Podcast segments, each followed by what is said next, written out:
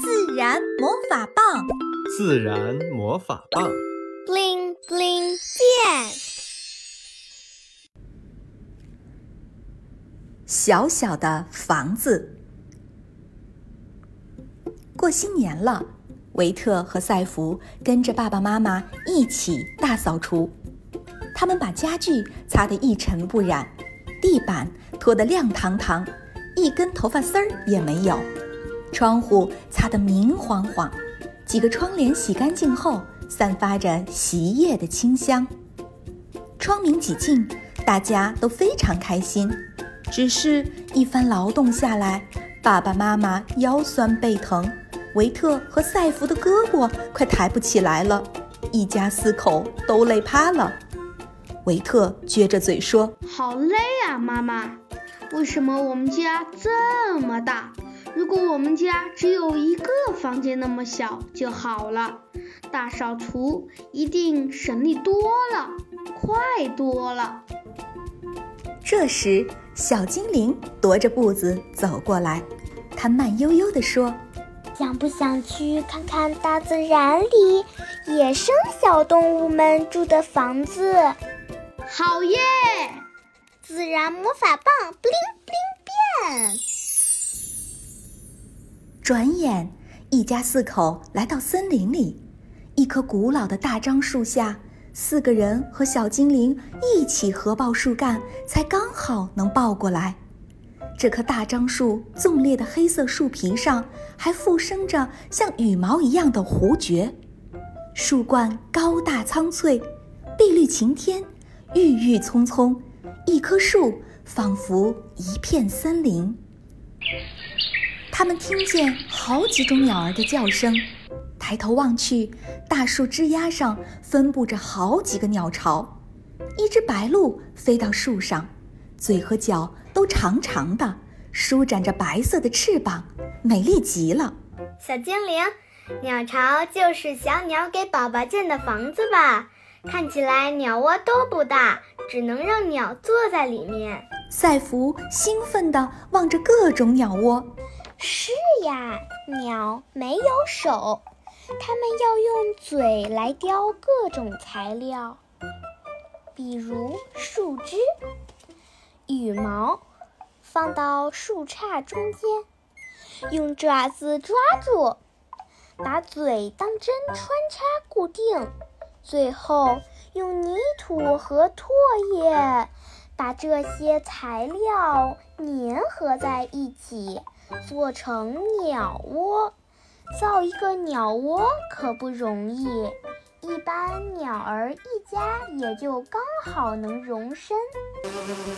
哟，瞧，那儿有个马蜂窝，要当心，我们不要靠得太近。爸爸轻声地提醒大家。大家顺着爸爸手指的方向望去，果然，一个像土球一样的东西挂在树枝上，上面还有几只马蜂钻进钻出。维特举起望远镜，他发现，原来看起来像土一样的球，其实是无数个六边形组成的蜂窝，而且这些六边形像纸壳做的似的，薄薄的。马蜂可以从六边形中钻进钻出。爸爸，为什么蜂窝是六边形组成的呢？因为六边形有很好的密合度，同等材料下建造的空间最大。马蜂蜂王盖蜂窝时要将枯草树皮嚼烂成浆，一层一层糊上去，所以一开始它只盖够住的房间。之后，马蜂窝会随着蜂群数量增长。而慢慢变大。马蜂好聪明，那么多马蜂住在一个房子里，不拥挤也不浪费。维特由衷的佩服。突然，一只棕色的小动物从树洞里窜出来，吓了妈妈一跳。那是什么？是松鼠！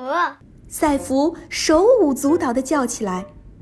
这只松鼠的前爪捧着一只核桃，腮帮子鼓鼓的，憨态可掬的样子。他坐了一会儿，又钻回树洞里了。松鼠的房子是树洞，他们会把坚果藏在树洞里，树洞肯定也不大。赛弗胸有成竹地说。这时，维特通过望远镜观察到树干上有几只蝉蜕，看来有知了在这里安家。维特蹲下来想找知了幼虫的洞口，爸爸笑着说：“现在是冬天，知了的幼虫已经深入地底躲起来了。它的家在地下很深呢，等夏天它才会破土而出，爬到树上脱壳羽化。现在可找不着。不过维特蹲着时，发现小灌木上有几只蜗牛，它们顶着小蜗牛壳，正在啃食树叶。你们看，蜗牛的房子是它的壳，多小呀！它们走到哪儿，家就搬到哪儿。要是我们家也这样，多好！维特似乎在想象把家背在背上的样子。嗯，其实啊，游牧民族就是这样，帐篷就是他们的家。里面有衣食起居所有的东西，他们到哪里放牧，就把帐篷扎到哪里。现在还有人住房车里呢，四处旅行，像游牧民族那样，到哪儿就把家搬到哪儿。爸爸似乎也很向往。妈妈笑着说：“那咱们换个小房子吧，把省下的钱用来买房车旅行，去看遍祖国大好河山吧。”好耶！大家都开心极了。